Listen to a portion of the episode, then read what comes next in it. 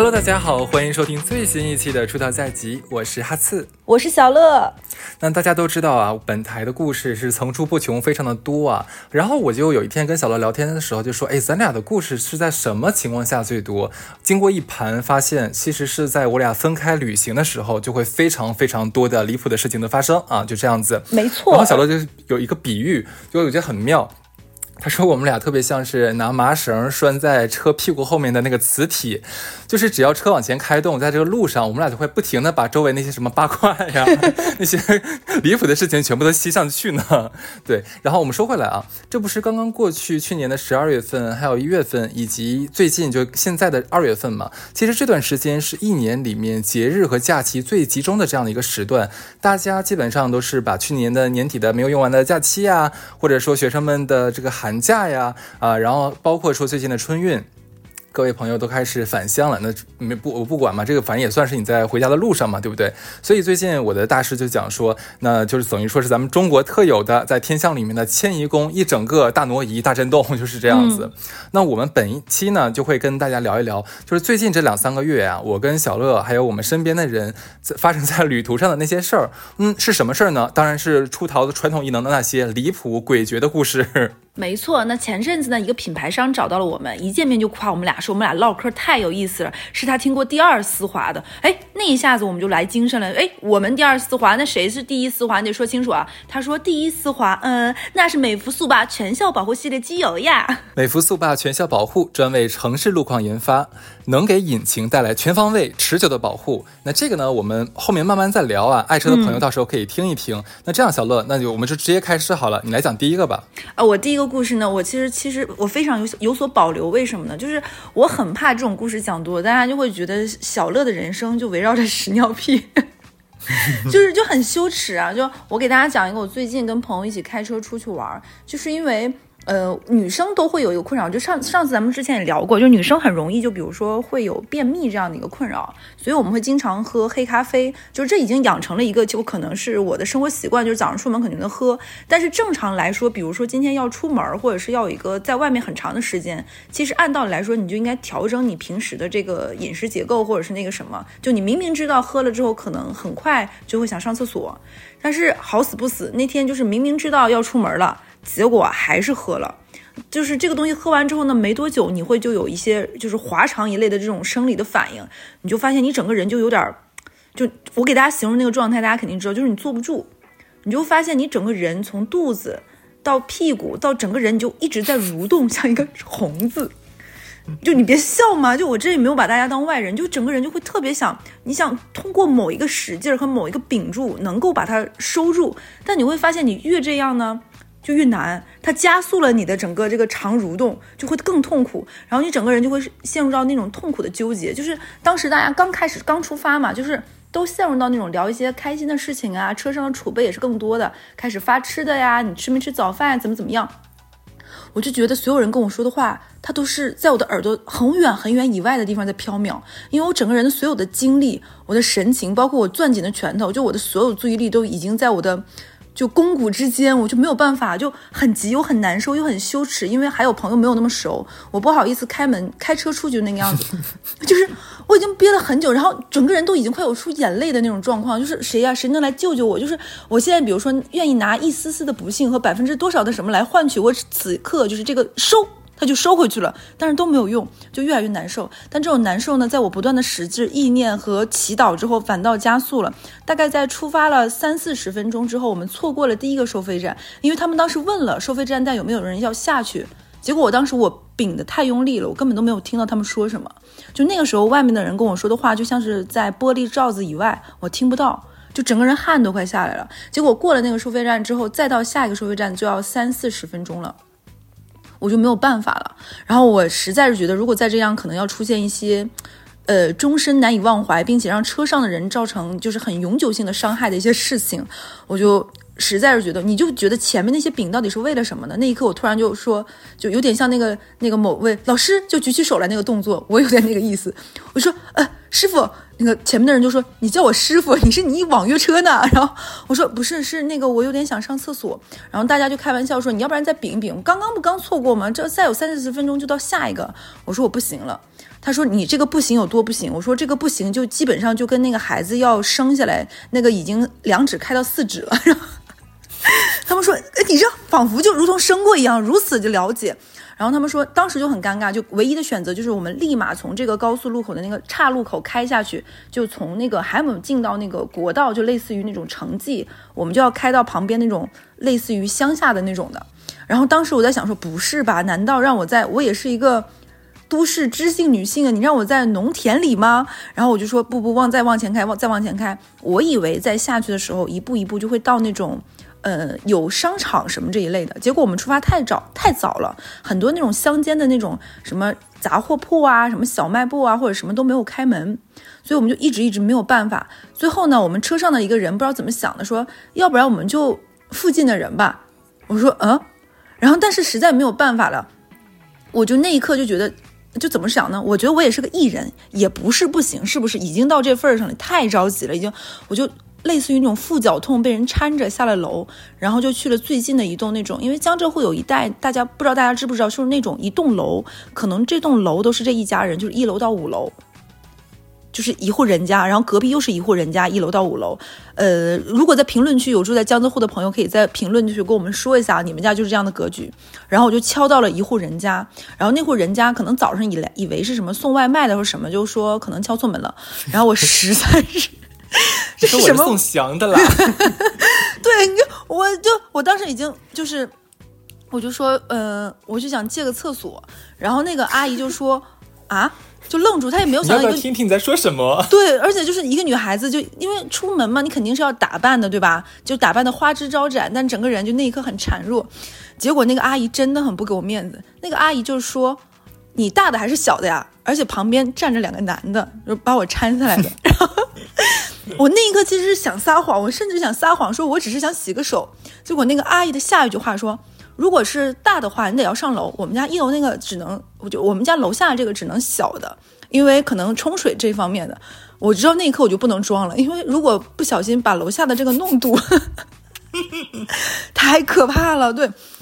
我给大家讲这个故事，我开头就有点后悔了。我觉得这会影响我一个女主播在听众面前这种比较好的形象。对，不管怎么，我们也是上过人民日报的人。对，我为什么要开这个头？然后我那一刻就觉得还是要坦诚。我说，嗯，那大的。然后那个阿姨说，那你要去三楼了。然后我那一刻已经走不上楼梯了。就是真的走不动了，就是我是真的被搀上去了，就是我坐到那个马桶的那一刻，我觉得我整个人麻了，就我特别想就推翻重来，或者是怎么样，甚至甚至那一刻我就觉得能不能就人类再进化，就真的能像那种就是银河就是那种战警 X 战警那种，就是我可以就是。躺在那个箱子里或者胶囊里，就躯体不用使用，就我真的那一刻就太羞耻了。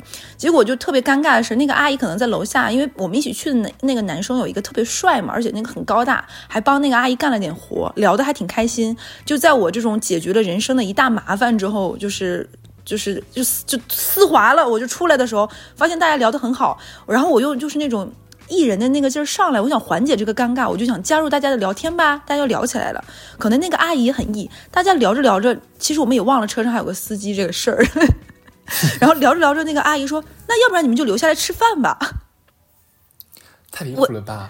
对，就真的很离谱。但是我们那一刻想着不是不行，但是这一刻才想起，哎，车上还有个人，那也是条命啊。我们就跟阿姨说：“不了不了，我们就先出发了，我们还要出去玩。”然后我们就走了。就这应该是我最近几年就是集丢人、离谱和羞耻，还有带有气味性，嗯，最难受的这个出门的故事了。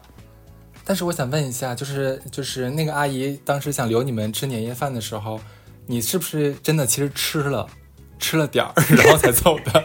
但是你并没有告诉车上那个人，对不对？我们桌上还是拿了点东西，因为很多就是家里都会摆上什么，尤其是就这他会摆上一些什么供果呀、贡品，我们还他还从那个供台上给我们拿了几个水果。然后跟我说，别拿带拿的。对，而且他跟我说说这种供果，我不知道是不是每个地方的习俗不一样。这种他说就是可能保平安啊，或者是小孩吃完身体好，嗯，就是他们是，然后所以他就把供果还给我带在路上了，就还挺好的。对你这个就的确是哈，就毕竟咱也是刚刚上过人民日报这个 采访的 女主播哈，这个故事的确还是蛮蛮离谱的。那我就 就是深入了，就是群众一线，就和大家就共同就是就是感受到这种人间的温暖。对。其实我跟你讲，你不用羞耻啊，因为我在做这一期大纲的时候，我又采访身边几个朋友，我就说你们说一些在路上最近两三个月发生的非常离谱的事情，基本上全都是跟屎尿屁相关。哎，所以说这个东西你不用不用羞耻。那那会不会我赢了？呃，你绝对是第一名，但第二名呢是直接在车上就解决的那种，然后那个车上坐了五个人。呃。难以想象吧？关键是他还坐在电副驾驶。当时他呃，这个怎么讲？就是说在呃爽的时候呢，所有人除了司机之外，所有人都是低着头或者看向外面。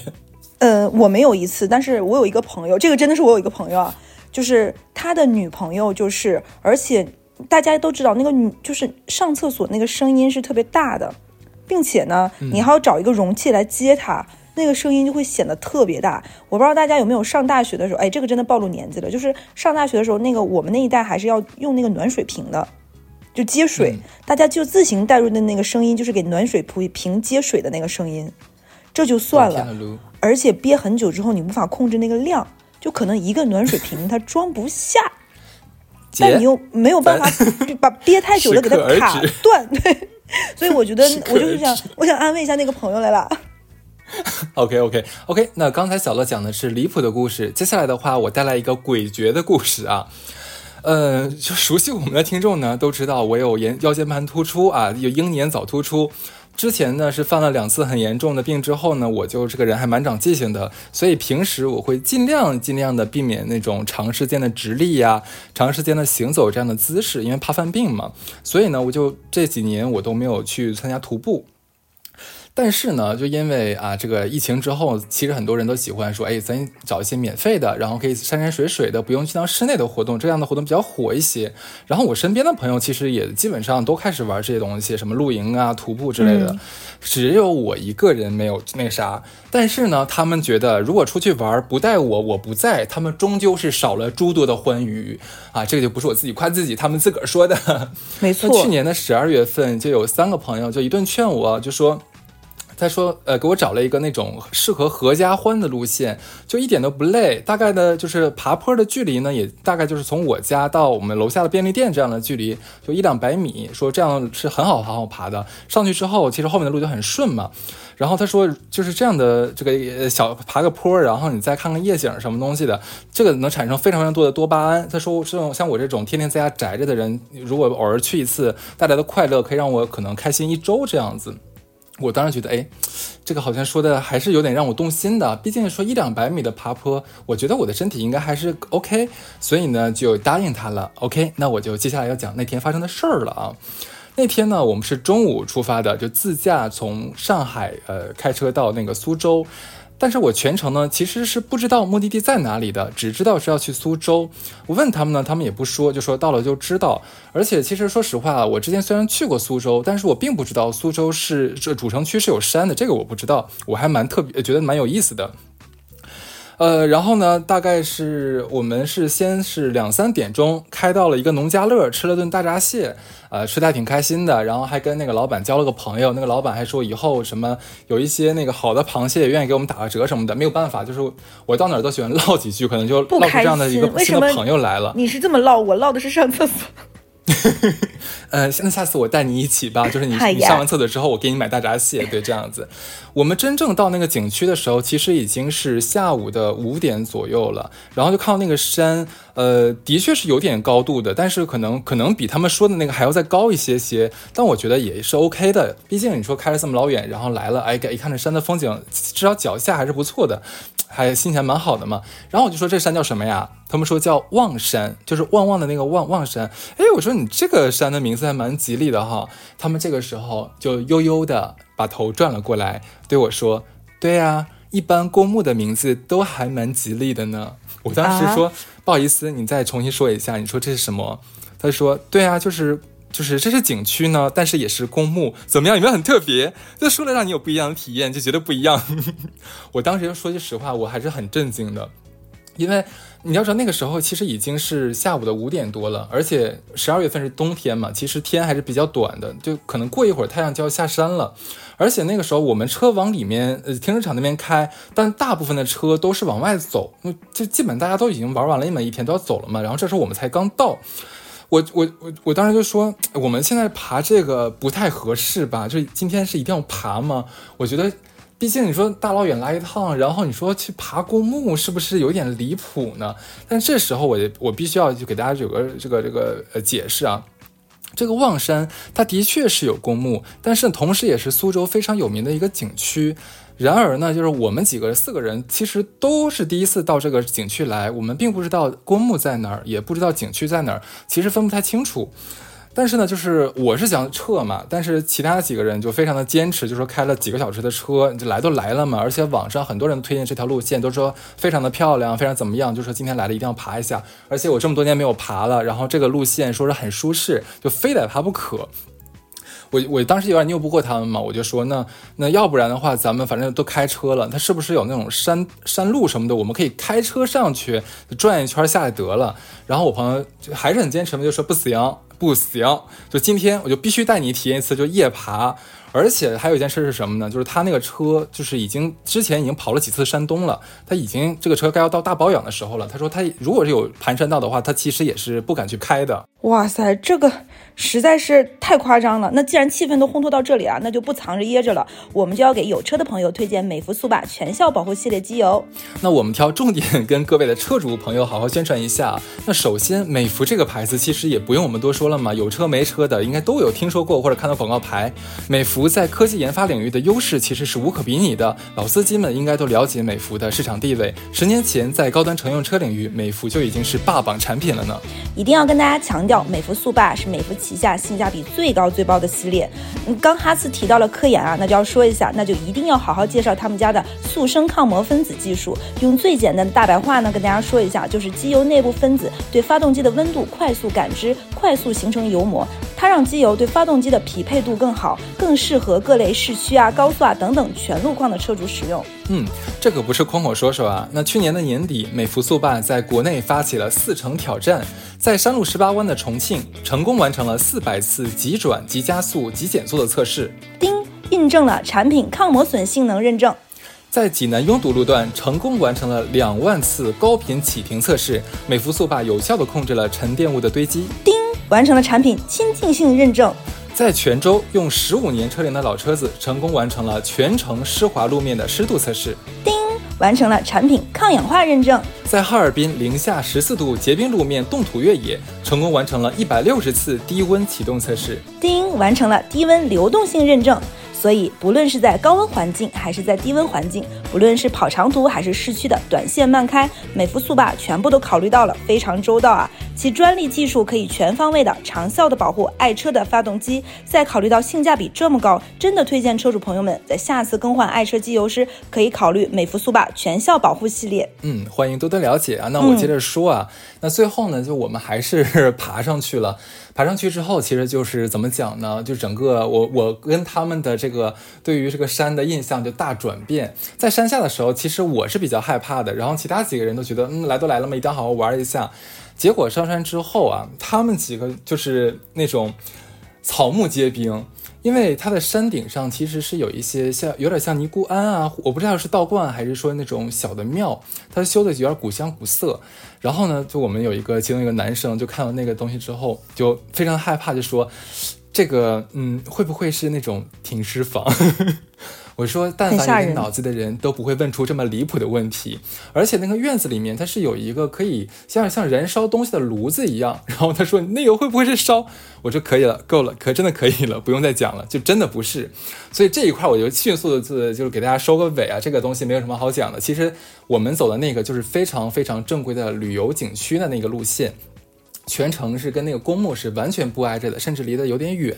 呃，这个我我是可以跟大家保证的，也非常推荐大家去这个景区玩，叫苏州的望山。嗯，我觉得蛮有趣的是这一次体验，嗯，给了我很多，真的是让我觉得能产生内啡肽、多巴胺的这种愉悦感。是为什么？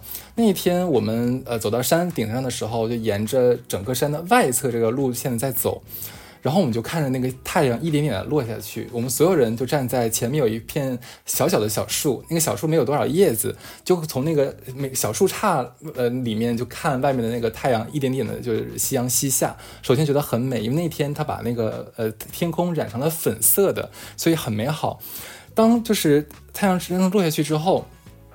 它那个下面就是只能直接能看到整个苏州的城区嘛。其实那个时候还没有亮特别多的灯。等我们再绕了两个弯之后，哇塞，就忽然间就转出一个小山峰，那一刻就一下子看到我们的脚下是整个的苏州城。那个时候一盏盏灯不停的亮起来，包括有几个大的楼也一盏盏的那个灯都开始全部的打亮。那一刻就终于能意识到什么叫做就万家灯火华灯初上，就真的很美好。而且那天晚上。嗯，也也很奇怪。其实那个山呢，就是在城里面。按理说，可能这个城市的污染程度都大差大差不差。但是我们就是有看到很多的星星。有可能是因为那个山它就是呃没有什么灯嘛，所以可能没有那么多的光污染，我们能更好的看到星星。那天我们觉得过得还是蛮开心的。哎，同时小乐，我还要跟你讲一个小 tips，也是那次我学到的。我们有的时候爬山会不会看到，就有一些树的小树杈上绑那个小小布条，你有见到过吗？嗯，我有看到过。你那我考考你，知道那是干干嘛用的吗？哎，那个是不是给树，比如说打农药或者什么之后做记号的？不是，就是做记号是做记号，但它不是打农药的。那个其实是很多那种呃发烧友，他们想探索出一条比较，要么是捷径啊，要不然是就是周边很美啊这种小的呃野，你可以理解为是野路。嗯，如果能趟趟成功，那么他们就会沿路在这个小树杈上绑上个小绳子，然后你就可以按照他们这个路线走，有可能有体验到跟大陆不一样的这样的景观。所以那天我们也走了好几条这样的小路。最最有意思的是，我当时说，哎，我说你们也第一次来，你们怎么会知道这个路是趟成功了的呢？然后他们就说，你知道吗？有专门的 A P P 是专门记录各个像这种徒步路线里面的就绑绳子的这种野路的路线的。哇塞！我那次也是第一次知道还有这种 A P P，我觉得很有趣。哎，我觉得很好。所以，嗯嗯，这是他们之间才懂得爱语。嗯，所以那一次我觉得可能是以前我大概有五六年没有就是走过这种徒步的路线了吧。反正那一次是让我就是非常爽，爽了大概一周多，很开心。虽然说前面的这个个 啊有一点小小小小特别吧，对吧？但是其实是很很美好的。你说你讲完这个故事，就又分泌了多巴胺、内啡肽，又有了朋友之间的那个默契，然后还有有有有趣，然后还有这种真诚。然后你在这个之后，在你跟我挖了个好大的坑呀！你这个故事讲完，然后就到了我的渣男渣女了。你真的是好坏呀！我给大家说一下。这个是我一个之前经常出现在节目里面的一个呃女生，她的感情经历呢也很丰富。她跟她老公呢之前在某一次出去玩的时候是什么样子呢？她老公是一个特别前些年沉迷于想要当领导的一个人。就给大家刻画一下这个形象，大家肯定知道，就是那种呃人还未到中年，但整个人的状态和他的这种渴求就非常的中年。对他希望能够比如说在仕仕途上能够就有更好的发展，所以他整个人。可能把大领导的某一句话，会在晚上琢磨很久，琢磨很多遍之后，突然在快快睡觉之前的时候，把他老婆的身体翻过来说：“哎，亲爱的，你听我说一下，这个就比如说我跟哈次和小乐，哈次和小乐是夫妻，我就哈小乐半夜就把哈次翻过来说，你觉得老板白天说的这句话是在点我吗？你觉得这句话是跟我说的还是跟他说的？你你想想，就哈斯一定会懵了，就是我啥也不知道，你就问我这句话，但是你还要做出点评。”你是还不是？他说他就形成了一套察言观色。就比如说，他老婆、她老公很焦急的问他这个问题，那他就会觉得是老板白天点他了，但是他没有领悟，他就会说：“哎，没有，我觉得不是的，是可能你现在想的比较多。”对，就这个样子。然后两，然后她老公就沉迷在这种这种如何能够升官的这样的一个状态里。那其实这个东西既有能力，也有运气，还有很多的时事嘛。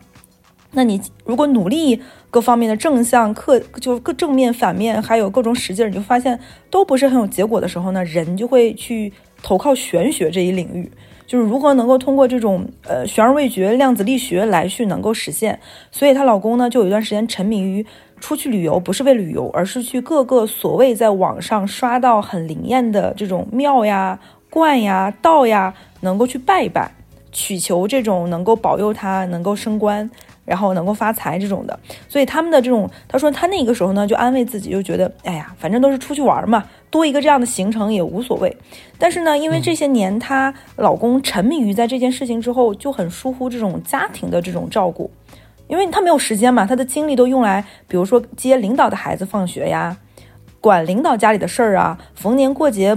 不想着给自己家里买一些什么东西，会想着去给领导家里送什么，就他完全疏忽了家里这部分。而且一旦有那种陪领导出差或者去外的事情，他都会第一时间想着就出去。所以他在家陪伴家庭的时间也非常少。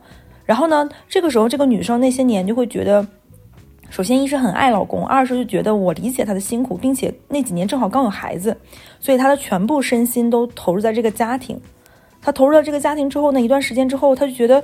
也挺开心，但是结果到那年过年的时候，她老公就有点在公司可能官儿已经过久了，这种领导的那个架子和那个态度和意识他下不来，突然就拉住老婆说：“咱们俩来复盘一下这一年吧。”他老婆就懵了，就那边还在炸茄盒呢，这边说要跟我复盘了，就懵了，说：“儿子，你放下，我们来对一下我们俩的颗粒度。”但可能没说我这种互联网黑话呀，就说你觉得你这一年做成了几件事儿？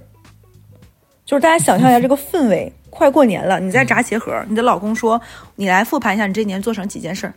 那你说，其实正常的工作也好，作为一个老婆也好，作为一个太太也好，其实你能说说非常非常有成就，立马被问住，能说得出来，其实没有那么多，就一下蛮错愕，也也有点觉得奇怪。大家想想这个场景，他就说不出来。她老公说：“你看吧，你就是这些年呀，就是走出社会之后，忘了人是这辈子都要学习的，你没有成长和历练。那你觉得你这些这这一年在教育孩子？”在家庭中有没有一些什么进步和取得了什么成绩？孩子哪一份进步和成绩是你带来的？就就算你做了很多事情，一旦被这么问，你就会突然就有点。什么都不想说了，无从开口，无从开口，就满腹委屈。就是你看不到我这一年的这种辛苦吗？你出差半个月回来，你发现家里的这些新换的床单、新换的窗帘、新换的灶具，孩子会新会的一样乐器或者新会的一些才艺，这难道不都是那种太太的努力和付出吗？但是他不觉得，他觉得这可能都是正常、自然而然，这个孩子就跟树一样就会长大一样。他那刻就有点失语了，他觉得一切的解释都没有意义。我和你的这种。呃，吵架也好，我和你的这种去呃对抗也好都没有意义，因为你根本都没有看到很多事情。只要你认真把心思花在家里，你是能看到的。你在这里指责我的同时，其实你连看都没有看到，你只选择看你想看的和在乎你想在乎的。他他就那一刻就觉得算了吧。当然，这不是一个正面的例子，因为后边他就开始了他的出轨之路。就是我前面只是讲了一下他的前情，但我并不是为出轨这件行为啊，出轨肯定是不对的。我只是讲一下前情，然后他后面就开始他在外面的这种通过各种软件去这种想要去寻求一些新的安慰这样的生活，但是人呢，只要一旦就凡走过必留下痕迹嘛，你就在外面这种行为方式多了的话，总归会露出一些马脚的。哪怕她老公再把就是这种注意力啊各方面不在家庭，总会你玩多了会被发现的嘛。有一次可能他们在出去旅游的过程中，就又又是一次这种寺庙的这种。旅旅行的过程当中，他可能就忘了关他手机的那个东西，而且有一些软件，它的声音是特别的，它那个提示音，而且它那个推送，他就打开看了，可能就是对方问他说：“那你什么时候回来？我挺想你的。”就被她老公看到了，那这个东西就经不起细查嘛。而且就是一旦她老公要查，就发现可能她同时在撒的网不止这一个人。对，就是这是就是你在外面下很大的棋，其实我也在下很大的棋。就是她就就很紧张很慌张，就是就绝对不能让你发现。但是呢，她老公路上呢，其实还是觉得我你不能干扰我，因为我现在这一刻出发上路，我最虔诚的事情是去拜祈求我的那个什么。我过一会儿再跟你讲这件事儿。她在脑子里面也开动脑筋急转弯，想要如何跟她老公去搪塞这件事情。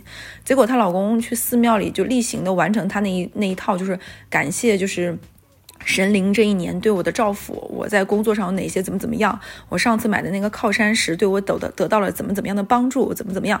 把这一切都说完，话锋一转之后，跟那个又跟就神灵说，我现在有一个事情跟他跟你要讲，他就把他老婆直接拽过来了，说那个叉叉叉，你当着神灵的面来说，你到底有没有出轨？你告诉我，这么毒啊，太太毒。就那一刻，那一刻，那个女生就说：“我可以骗他，但我不能骗神。”就她那一刻，就她选她选择了沉默，因为她什么都不想说，她就甩开她老公的手，就觉得很生气。她就跟她老公说：“说你知道你这些年为什么就觉得事事倍功半吗？就是因为你太太就太苛责了事。半功倍，是不？他不是事半功倍，他是事倍功半呀，就做了很升的很快吗？没有那么快呀，就是。哦，OK，好，对，然后他就他就觉得，就是你这个人太苛求了，你怎么怎么样，他就甩开他的手，就直接走出去了。她老公在那里也不能，你想想，他毕竟觉得自己是有身有身份的人，不能在这个地方这种场合，嗯，去大喊大叫或者歇斯底里和抓狂、指哎，天发誓。不是，他知道他自己是有身份的人，不适合在这个场合做这些动作，然后他还把他老婆拽过来问那个问题，让他老婆而且在神明面前，对，而且你也知道，他觉得没有什么人，但是寺庙其实不论什么时候，尤其是假日，它都是很多人。就既然你都觉得灵，对吧？就周围已经有一些人，就有一些就是想竖起耳朵，就是想像听节目，想听听，哎，这究竟是怎么样的一个故事？那结果就是就就发生了这样的事情，他老婆就甩开他的手就冲出去了，然后他在后面，但是你就觉得他就没完没了。他但是他们的旅行呢是过了这个点儿，他们中间休息一下，然后再要去下一个寺庙，或者是下一个这个是什么寺庙游吗？就是他，他就是想要每个都祈祷，就他每到一个地方必须去，哦，就类似于是我还愿这样，或者是履行他的心愿这种。然后他老婆就觉得，就这个女生就觉得我不能再跟你进去，因为我觉得你肯定百分之百在完成了你这套 SOP 之后，还是要再来问我的。嗯，那肯定的呀。对，大家想一想这有多可怕。他老婆就想用各种方式来想办法。其实我早知道我应该告诉他，就以坏肚子这种方式，就可以躲开。然后结果就他就一直这个样子，就很尴尬。当然了，现在这一对儿还在一起。对，但是她老公哦还是没有改变这种每到所到之处必须拜一拜这种行为。但是她现在就是这个女生也在外面继续开展她这样的生活。对，就就是我觉得也蛮好的，只要她老公不是每到一个地方都拽着她，一定要让她当着神佛面前起誓没有出轨就可以。她现在 都不进去啊，她就觉得，而且她心里，她觉得她在心里过了那关，她觉得如果神灵知道她老公是这样的人，她过的是一个这样的生活，她觉得能够饶恕他。我说你俩，你俩逻辑闭环了，你俩都闭环了，就都不好说什么 我在想，如果那天就是他逼问他老婆那一天，咱俩当时也在那个大殿里面，我估计咱俩可能会在那边长跪不起，一定要等到这个是最后的下文。咱俩当时那一刻在磕头，咱俩就得继续磕呀，就一直听下去啊。佛祖说：“你们两个心太诚了吧 就是你确实没办法，就是他他都说了嘛，我能够骗你，但是我不能骗佛祖，我不能骗神明。？”OK 啊，好。那从那个离谱的故事讲到诡谲的故事，然后又讲到这个我们的传统异能出轨的故事。那接下来一个是比较利他的故事啊。嗯，这个故事是什么呢？就是我是无意间就最近来三亚嘛，我无意间发现了一个网约车司机一个骗钱的新招数。你知道用什么招数吗？用绿茶那一套。呃，这个而且都是对我给你讲一下是怎怎么回事儿。当时是我从这个凤凰机场想打车回家嘛。当时那个司机，呃，三亚这边是这样子，就是你叫到车之后，司机一般会打电话给你确认一下，你可能是在这个停车场的几楼，然后会跟你说你在哪个，假如说 A 区或者 B 区 B 一 B 二这样的地方跟我商量好，然后我在那边等他就好了。一打电话，其实我一接，哎，对面是一个就是东北大哥嘛，那个这个口音一听就听得出来。我的天呐，你都不知道有多夹，非常非常的夹。喂，你好，先生。哎，对对对，是是是啊，你在那儿等我就行，就类似于这样子，你知道吧？我心说可以可以，就您慢慢开啊，我就我在这边，我先到了，等你就行了，就别夹了。然后到了之后呢，就非常的客气，就立刻下车，然后开开那个后呃后备箱的门，帮我放行李，说，哎，您上车等我就可以啦，怎么怎么怎么样？哎，我觉得好开心，因为毕竟坐了三个半小时的飞机，哎，一落地就碰到一个老乡，然后又这么亲切，整个心还是暖洋洋的嘛。然后我呢，就是毫无防备的就上了车，就诡计多端的他呢，就开着我往家走了。这路上呢，就是前半程其实还好，就是他一听我也是东北人嘛，就跟我多聊了几句，聊特别开心。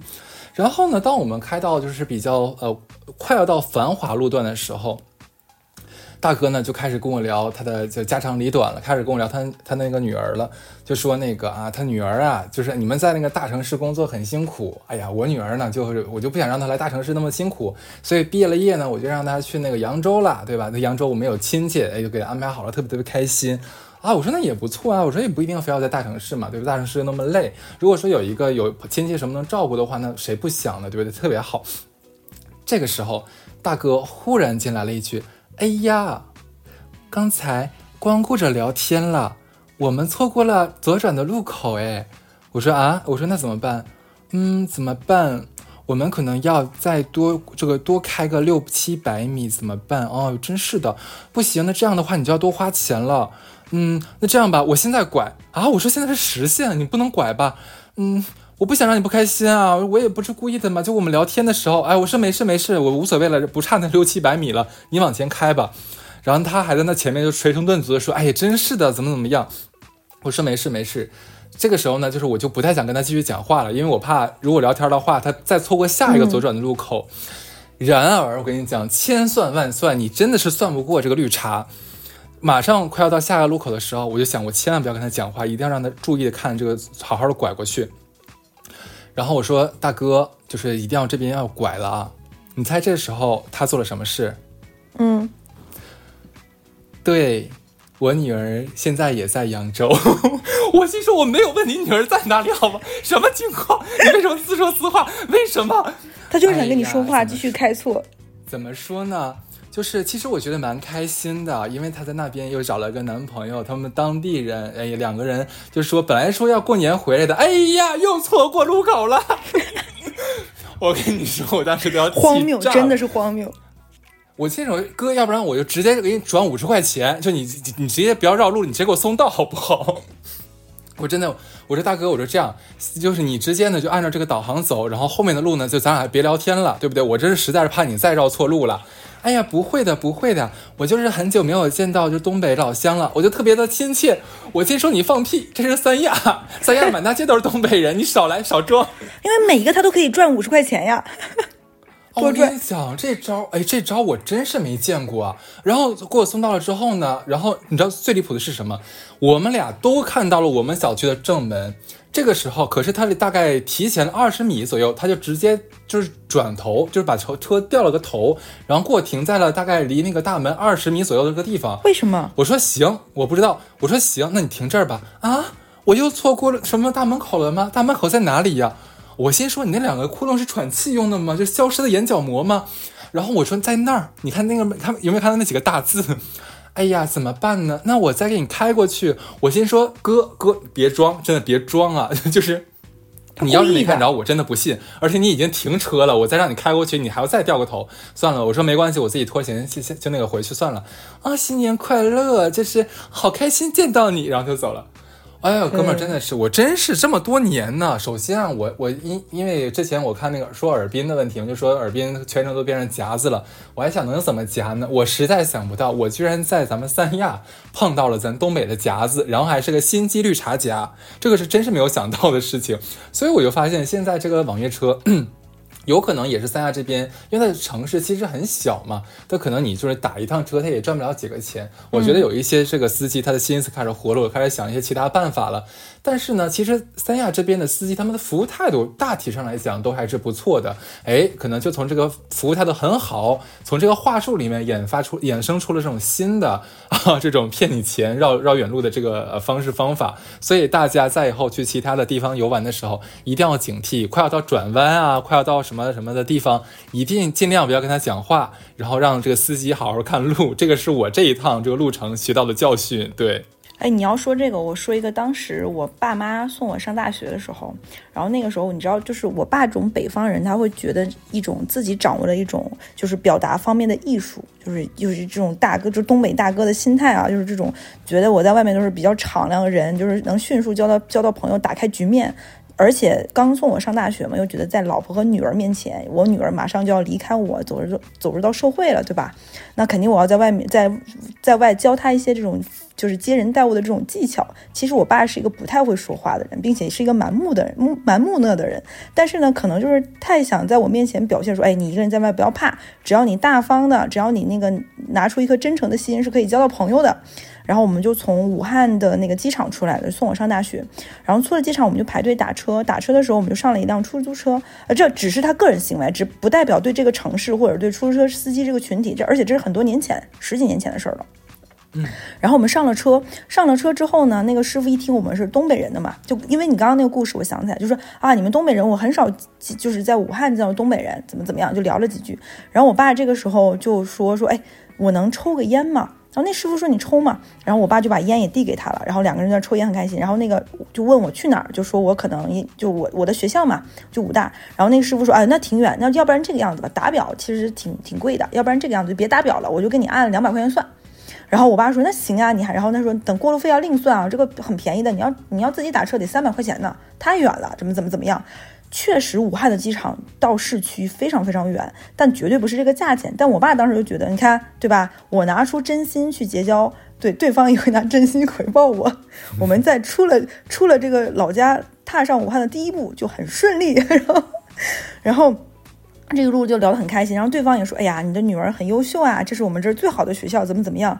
再给你讲一些当地的城市啊、人文乱七八糟。我爸就这一路就感觉特别好，别开生面呀，就是为我在武汉这个地方能够读书和生活打下了一个非常好的基础，感受了这个地方的风土人情，巴拉巴拉。然后等到我爸我妈再从武汉待的第二天的时候，才发现这儿的出租车起步价是三块五。